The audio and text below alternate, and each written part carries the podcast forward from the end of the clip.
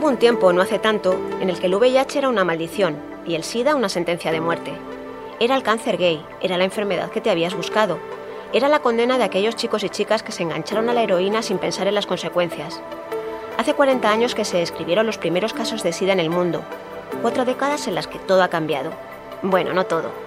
Aún hay ideas caducadas que conservamos como si fueran ciertas. Pienso que no hay una gran conciencia de lo que realmente es el VIH. Yo creo que si ahora salimos a la calle, cámara micro, y empezamos a grabar en sol persona tras persona ocho horas, creo que muy pocas personas nos, nos responderían correctamente a ciertas preguntas muy básicas sobre el VIH.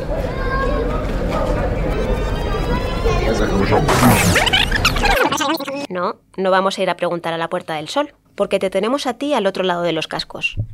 Escucha y piensa por favor tus respuestas. ¿Es lo mismo el VIH que el SIDA? ¿Tú puedes tener VIH? ¿Cuál es la esperanza de vida de alguien con el virus? Y algo muy importante, ¿sabes que con la medicación actual el virus es indetectable y por tanto intransmisible? Soy Virginia Hernández, responsable de especiales del diario El Mundo. Este podcast que estás escuchando es una parte del especial multimedia que dedicamos a recordar los 40 años del SIDA y que puedes encontrar en elmundo.es. Yo soy Cristina Lucio, redactora de la sección de salud. El que habló antes es Iván Garrido. Iván tiene 30 años, es psicólogo y nos recibe en su casa. Iván nació con VIH y se crió con sus abuelos maternos. Iván es activista y dedica buena parte de su tiempo y de su experiencia a acompañar a personas recién diagnosticadas. Es el responsable del programa de pares de la ONG Apoyo Positivo. Si te enfrentas a una circunstancia en la que tú o alguien de tu red convive con el virus, ahí sí que puedes tener la información. Pero que haya una información proactiva, ¿no? que, todo el mundo lo sepa.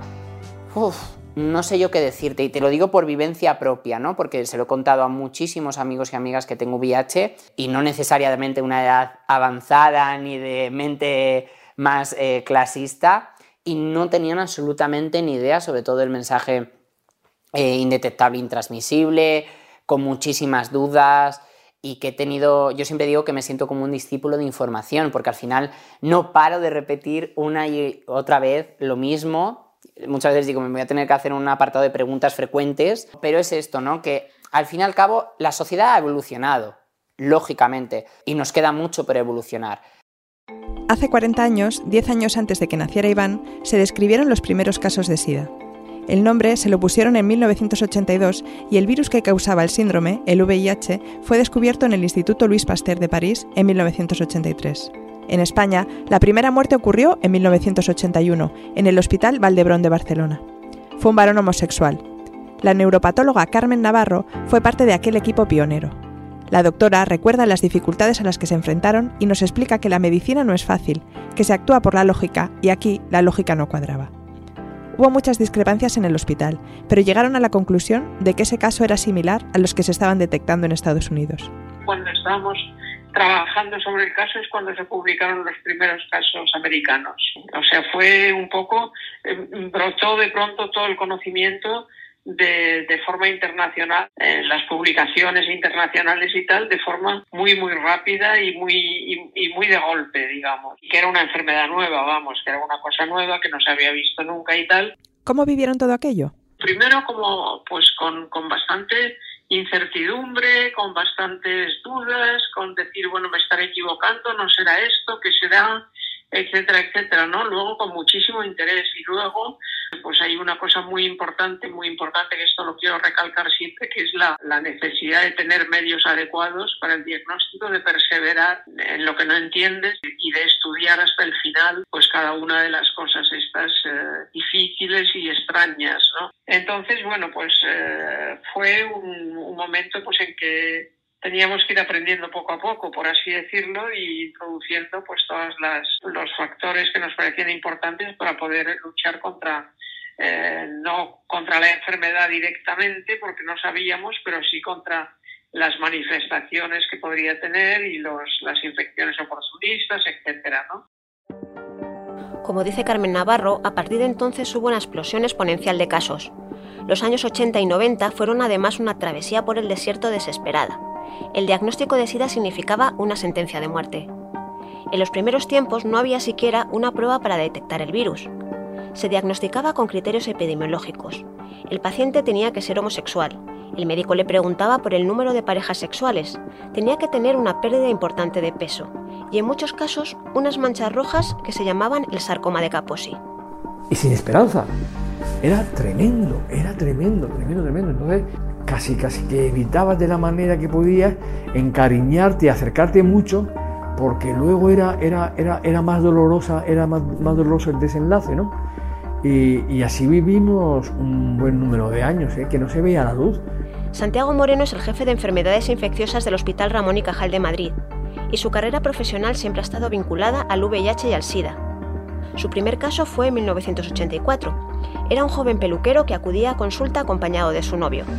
Él también fue diagnosticado al poco tiempo.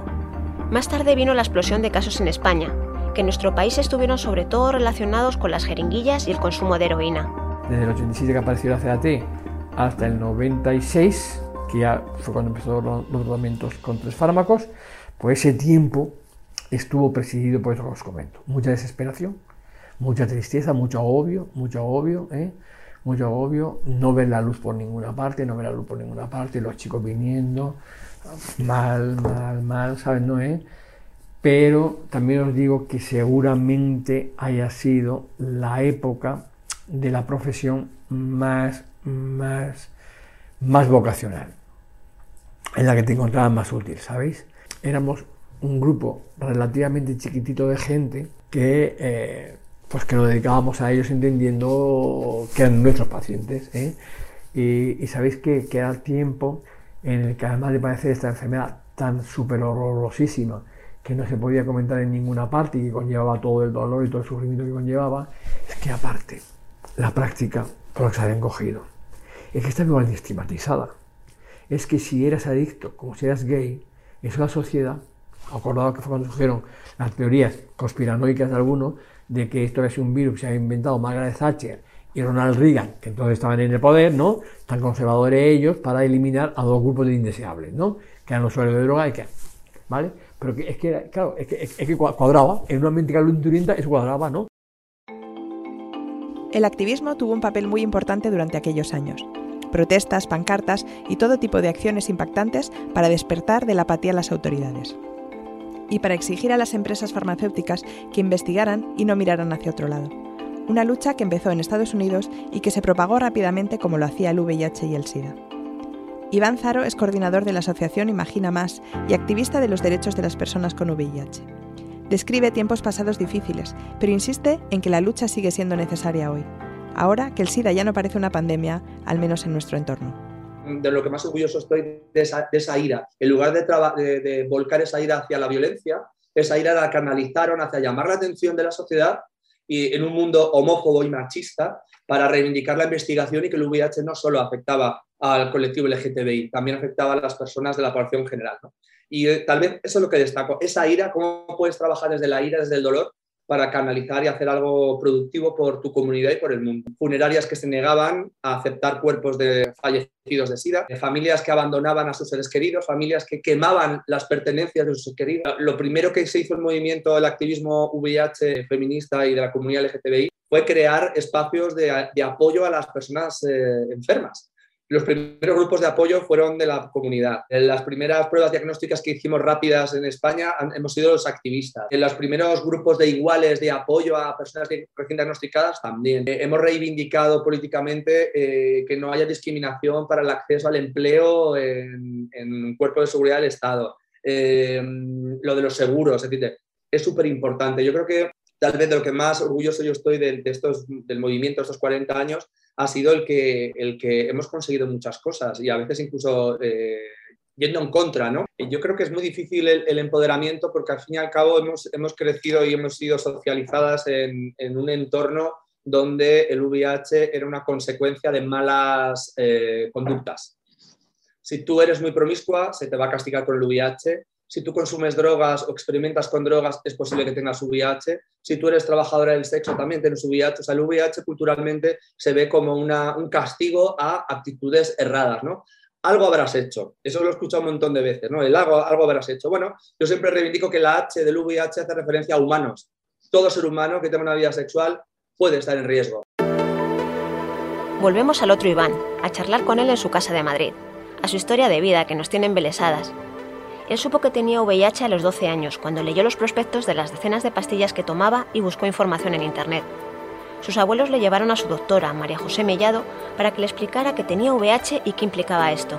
Mi familia en ningún momento eh, quiso decir nada a nadie, ni siquiera la familia.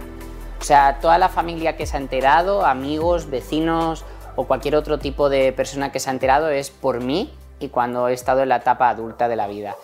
Mis abuelos siempre me han inculcado que eh, jamás dijera nada a nadie, que no iba a ser aceptado, que no iba a ser querido, pero yo siempre digo que independientemente de ser un estigma, era el mayor acto de amor que existía porque era eh, algo para protegerme. Hay un momento que descubrí que mi historia tenía un valor, que yo tenía un valor, ¿no? Me parece, bajo mi punto de vista, muy egoísta quedármela para mí cuando a mí no me cuesta contarla. Otra cosa es que a mí me costara pues un valor económico, un valor emocional, un valor físico, un tipo de valor.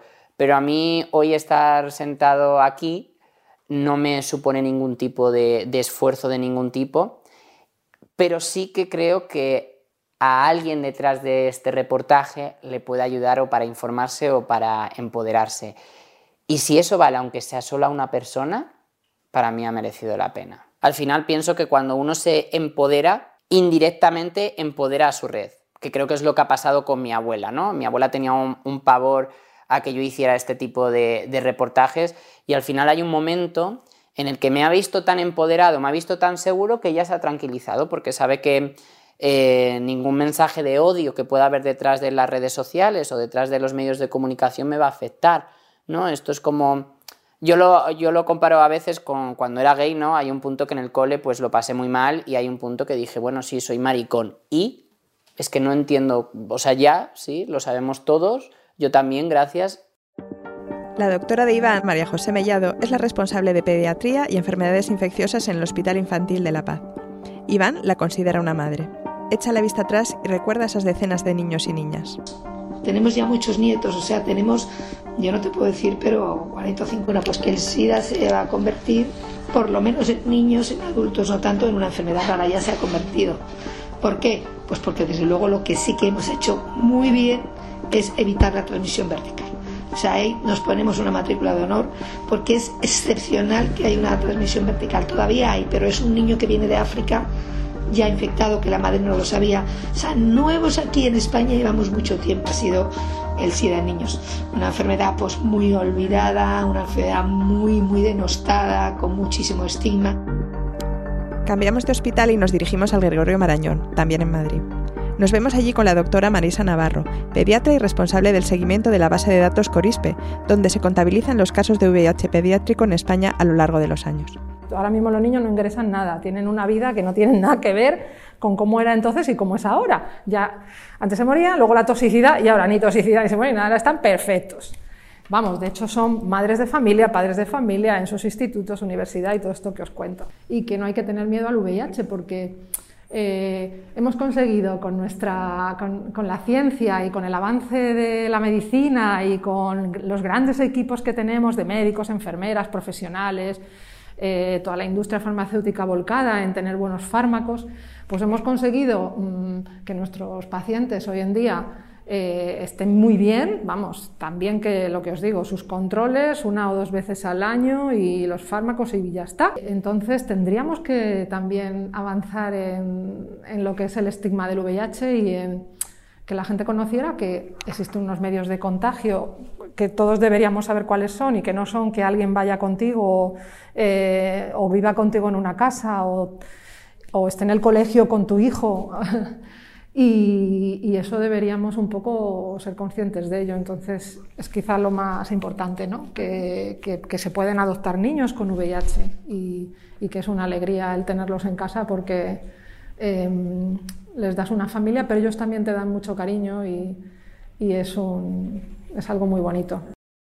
Estigma, una palabra que duele al pronunciarla. Primera acepción del diccionario de la Real Academia. Marca o señal en el cuerpo. Segunda acepción, desdoro, afrenta, mala fama.